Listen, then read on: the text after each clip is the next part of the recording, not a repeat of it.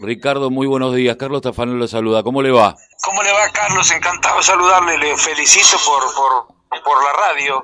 Gracias. eh, y por la tarea que desarrollan. Eh, eh, doctor, 10 de diciembre, hace 37 años su padre asumía, todos éramos más jóvenes, yo tenía 20 años, me acuerdo.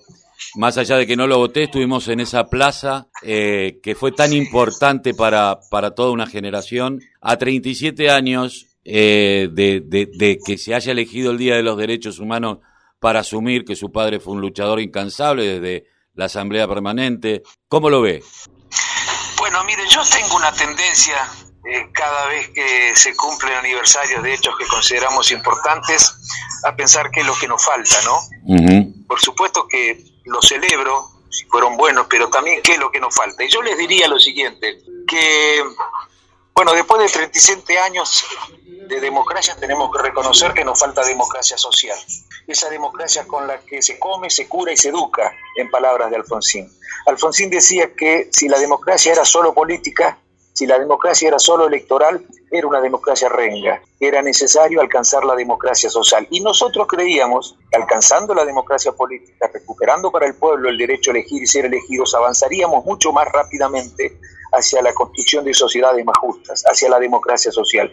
Y en este sentido tenemos que reconocer que no hemos avanzado. No hemos avanzado todo lo que pudiéramos haber este, avanzado. Si a nosotros nos hubieran preguntado en 1983 qué Argentina se imagina para el año 2020, seguramente hubiéramos respondido cosas muy distintas a las que están pasando hoy. Esta no es una deuda de la democracia. ¿eh? La democracia no gobierna, la democracia no privatiza, la democracia no contrae deuda, la democracia no desregula el, el- el- la legislación laboral o no, no sanciona leyes laborales que perjudican a los trabajadores. Ah, Esta es una deuda de, de- de la dirigencia, de la dirigencia política en primer lugar, pero no solo de la dirigencia política, porque política hace también otra dirigencia, es decir, otra dirigencia que no es propiamente política toma decisiones que pueden eh, complicar la construcción de una sociedad más justa.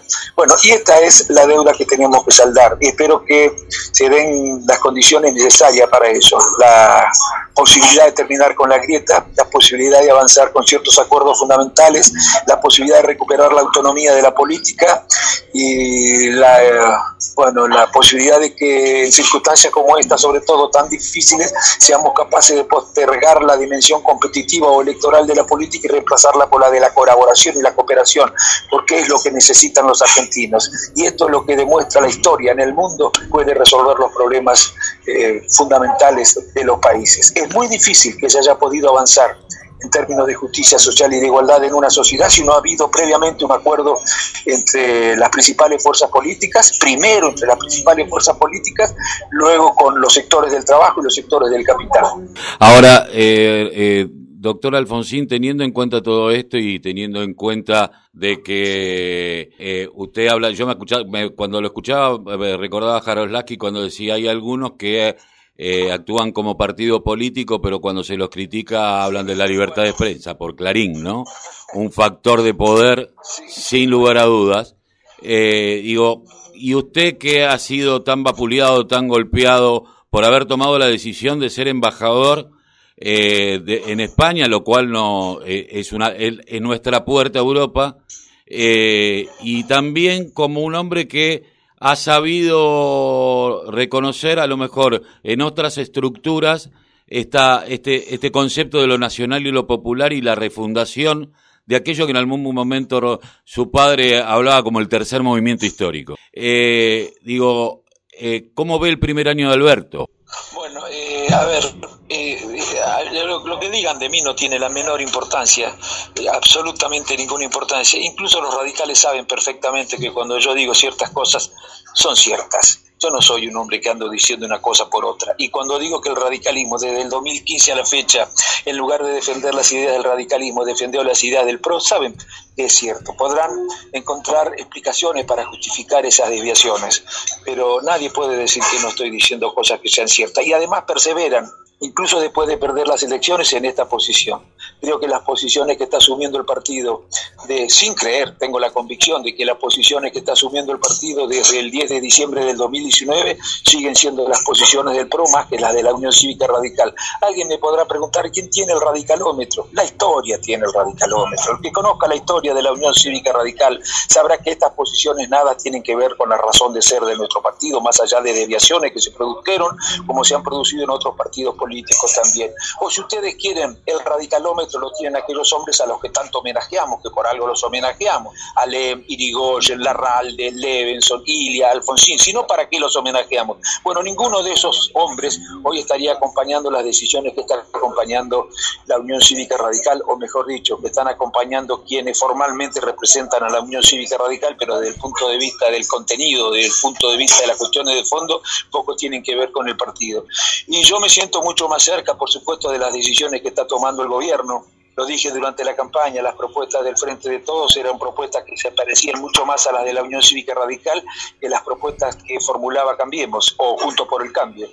Eh, doctor, eh, ¿cómo está la relación con España? Usted está viviendo en una, Europa donde vuelve a golpear el COVID y, las economías empiezan a resquebrajarse. Inglaterra tiene la peor crisis económica de los últimos 300 años. ¿Y cómo ve la relación de eh, Sudamérica, de Latinoamérica con respecto a Europa y particularmente España?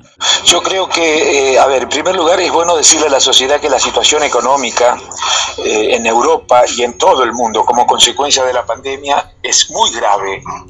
Y yo estoy muy preocupado por lo que puede pasar hacia adelante, porque no será fácil resolver esta situación, pero muy grave. Hay algunos en la Argentina que pretenden hacerle creer a nuestros compatriotas que la situación grave es solamente en la Argentina o que la situación es solo grave en la Argentina y además le quieren hacer creer de que la gravedad de la situación tiene que ver con eh, los errores del gobierno, cuando en realidad la gravedad de la situación tiene que ver con la herencia, con el legado del anterior gobierno y con la pandemia eh, que, que, ha azotado a todo el mundo. Es como una bomba que ha afectado a todo el planeta, ¿no? Y por eso más que nunca se necesita seriedad, colaboración y cooperación para poder salir de esta situación. Eh, creo que Europa bueno, tiene también la oportunidad de, mejorar su relación con América y fortalecerse como Europa y como actor internacional eh, si son capaces de este, mejorar las relaciones que, que, tienen con, con, el continente latinoamericano. Y por supuesto España es para nosotros también un, país muy importante eh, para mejorar nuestras, nuestras posiciones con la Unión Europea, con Europa en general eh, me parece que depende de la lucidez con la que actuemos este, ambos subcontinentes o las regiones de ambos continentes que podamos eh, enfrentar las difíciles circunstancias eh, más fortalecidos. así que, que, habrá que trabajar mucho en esa dirección. Por último, doctor, hoy es el Día de los Derechos Humanos y en la Argentina se está debatiendo una ampliación de derechos que es la legalización del aborto, que de legalizarse económicamente el Estado eh, por lo menos eh, ahorraría 2.500 millones de, de, de, pesos que podrían ir a la, salud en otros a otro a otro lugar. ¿Qué es lo que piensa con respecto a lo que se va a debatir hoy, que va a durar como 30 horas? El tema de la, la, legalización. Sí, sí, sí. Sí, bueno, no, yo ya me manifesté este, oportunamente a favor. Eh, ¿Quién puede estar en contra? ¿Quién puede decir si hay que penalizar a una persona que eh, hizo un aborto clandestino.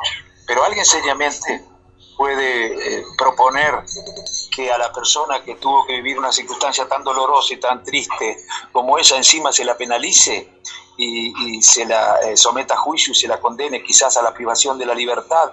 Bueno, me parece que, que, que no creo no creo que haya una persona que pueda sostener con argumentos sólidos esa, esa posición. Esto no quiere decir que uno esté a favor del aborto, sería como decir, por ejemplo, que porque uno defiende el Estado laico quiere que eh, esté a favor de que sean todos ateos. No, no, no. ¿No es cierto? Después es, una, es una decisión personal.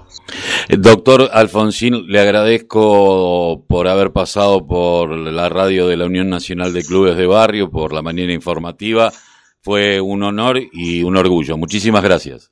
Pero muchísimas gracias, muchísimas gracias a disposición de ustedes. Perdonen un poco el apuro. Por favor. Eh, eh, me manejaba porque estaba en una reunión, pero no quería dejar de atender precisamente porque era el Club de Unión de Barrios eh, Populares. ¿Cómo es que se llama? Unión Nacional de Clubes de Barrio. De Clubes de Barrio. Pero, bueno, los felicito. Muchísimas gracias. Un abrazo, hasta luego.